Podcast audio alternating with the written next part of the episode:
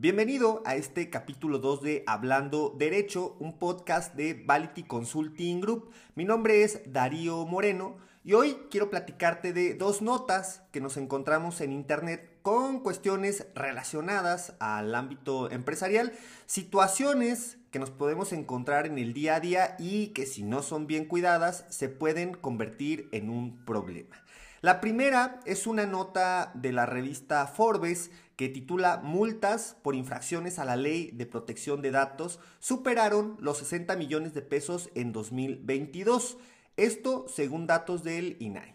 Bueno, el 28 de enero se celebró el Día Internacional de Protección de Datos Personales. Por ello es que se arrojó esta información y se estimó que solo dos de cada, de cada 10 empresas tienen un plan de prevención de robo de esta información. Este es el contexto de la, de la nota. Solo dos de cada diez empresas cumplen con lo establecido por la Ley Federal de Protección de Datos Personales en posesión de particulares. ¿Han escuchado este famoso aviso de privacidad? El aviso de privacidad es, es el, el documento a través del cual nosotros informamos a todos aquellos particulares quienes clientes, proveedores, trabajadores, incluso visitantes de nuestro sitio web ¿Qué vamos a hacer con la información que estamos recopilando de ellos? Imaginemos una empresa, la que sea. ¿Qué, información pide de sus trabajadores? Pide eh, la identificación oficial, un comprobante de domicilio, cartas de, recomendación, incluso en algunos casos hasta estudios médicos, mucha información y la pregunta es, ¿qué hacemos con esa información? ¿Está impresa? ¿Dónde la guardamos? ¿En archiveros con un candado? ¿Quién tiene acceso a esa información? ¿Qué, tan fácil es que se puedan robar esa información?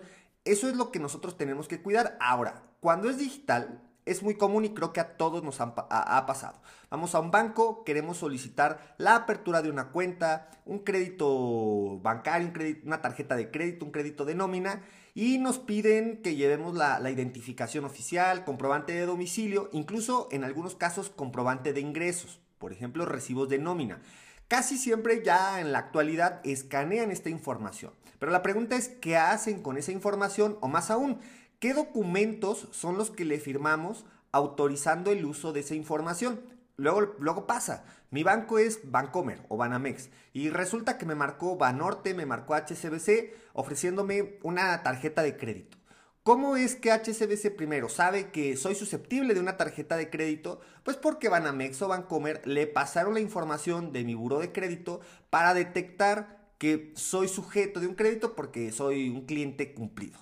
Así es como se comparte la información técnicamente con autorización. Por eso decía, hay que saber qué es lo que les estamos firmando a las empresas que nosotros le proporcionamos información.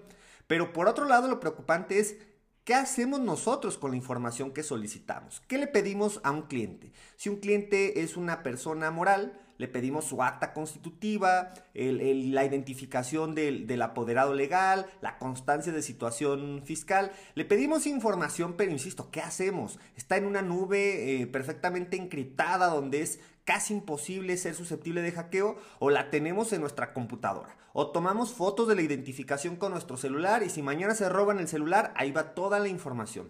Es decir, todos tenemos un aviso de privacidad pero no se cumple con la ley por el simple hecho de tener ese aviso publicado en la página web o, anexarlo a nuestro contrato o mandar el correo electrónico donde dice que es un aviso simplificado de qué, información es la que vamos a, solicitar o qué uso le vamos a dar a esa información.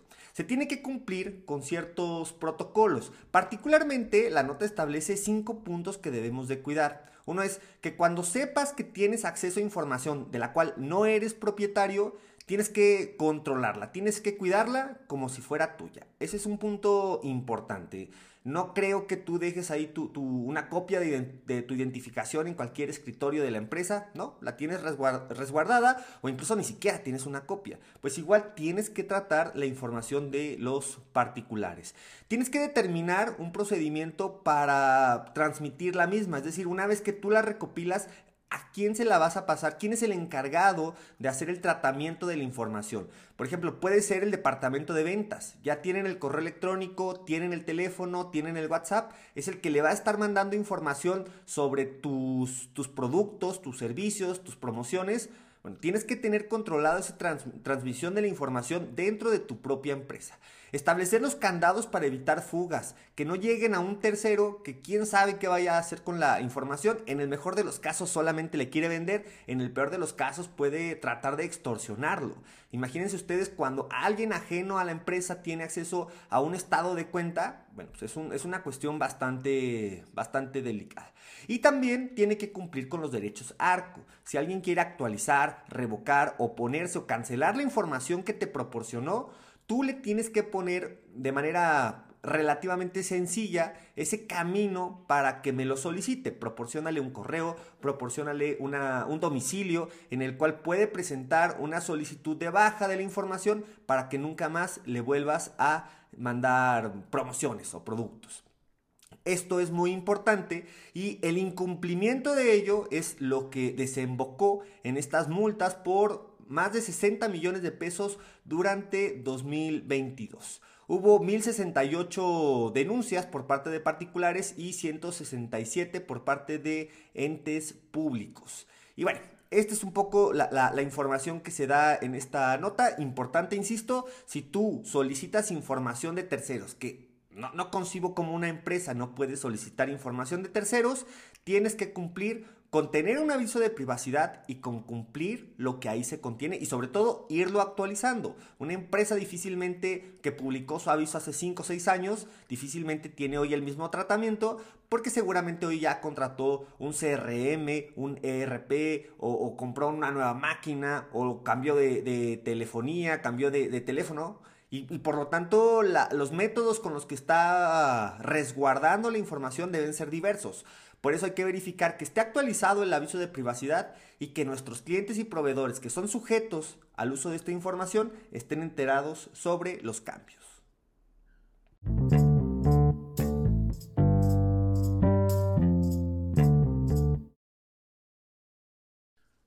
Bien, como segundo tema queremos platicar de la norma oficial mexicana 030 de la Secretaría del Trabajo y Previsión Social la cual, si bien es cierto, ya no es tan nueva, fue publicada en el 2009, creo que vale la pena desempolvarla para conocer los alcances que tiene la misma.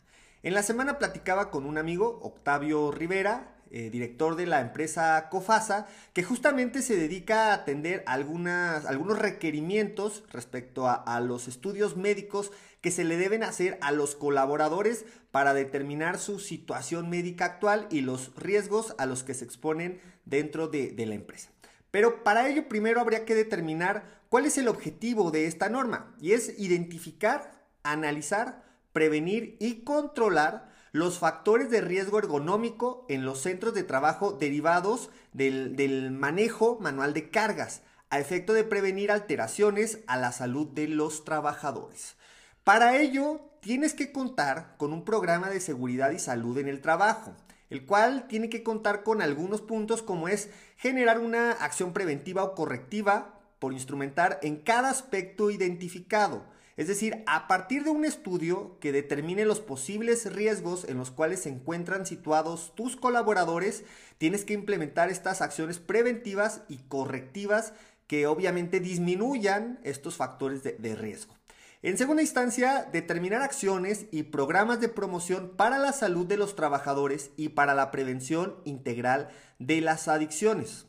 También tienes que contar con acciones para la atención de emergencias y contingencias sanitarias que en su caso recomienden o dicten las autoridades competentes. Adicionalmente tienes que establecer fechas de inicio y término programadas para instrumentar las acciones preventivas o correctivas y para la atención de emergencias. Y por último, pero no menos importante, tienes que asignar un responsable el cual se encargue de la ejecución de cada acción preventiva o correctiva y para la atención de emergencias. Es decir, esas personas que van a estar listas para cuando ocurra alguna eventualidad dentro de la organización, que alguien se cayó, que alguien se cortó, bueno, estas personas van a estar preparadas para saber a quién le tienen que marcar, qué tienen que hacer, qué atenciones médicas deben de generar. Esto es algo de lo que te habla la norma oficial mexicana e insisto, adicionalmente tienes que generar estos estudios, estos diagnósticos médicos que permitan identificar la situación de salud de tus trabajadores al momento de ingresar a, emplearse y cada año tienes que estarlo renovando para saber qué, tanto esos factores de riesgo disminuyen o merman su salud. Por ello es importante que si te acerques a expertos en esta materia, insisto, recomiendo a, Octavio Rivera, un amigo que ya tiene tiempo dedicándose a atender justamente esta norma oficial mexicana y que en algún momento me parece te puede hacer de mucha ayuda dentro de tu organización. Importante que cumplas con esta norma porque, bueno, más allá de las multas que sí te puede generar la Secretaría del Trabajo, que van hasta sanciones de 377 mil pesos, por otro lado, si alguien se accidenta y, y, y es constante los riesgos de trabajo en los que se ven afectados tus trabajadores, es muy probable que el instituto te reclasifique en la prima de riesgo y tengas que pagar más de cuotas obrero patronal. Pero creo que independientemente de las sanciones a las que te puedes hacer merecedor, sí es muy importante que pienses en la salud física y emocional de tus colaboradores y que obviamente eso permita un mayor o mejor rendimiento tanto en su vida personal como en su vida profesional y sobre todo en lo profesional que afecta directamente a tu empresa en los índices de productividad e incluso de ingresos. Si tienes alguna duda, contáctame en la página vality.com.mx donde vienen todos nuestros datos de contacto y en lo que te podamos apoyar para la solución de estos temas que te expusimos el, el día de hoy con el mayor de los gustos. Gracias por escucharnos y lo volvemos a hacer la próxima semana en un episodio más de Hablando Derecho. Mi nombre es Darío Moreno.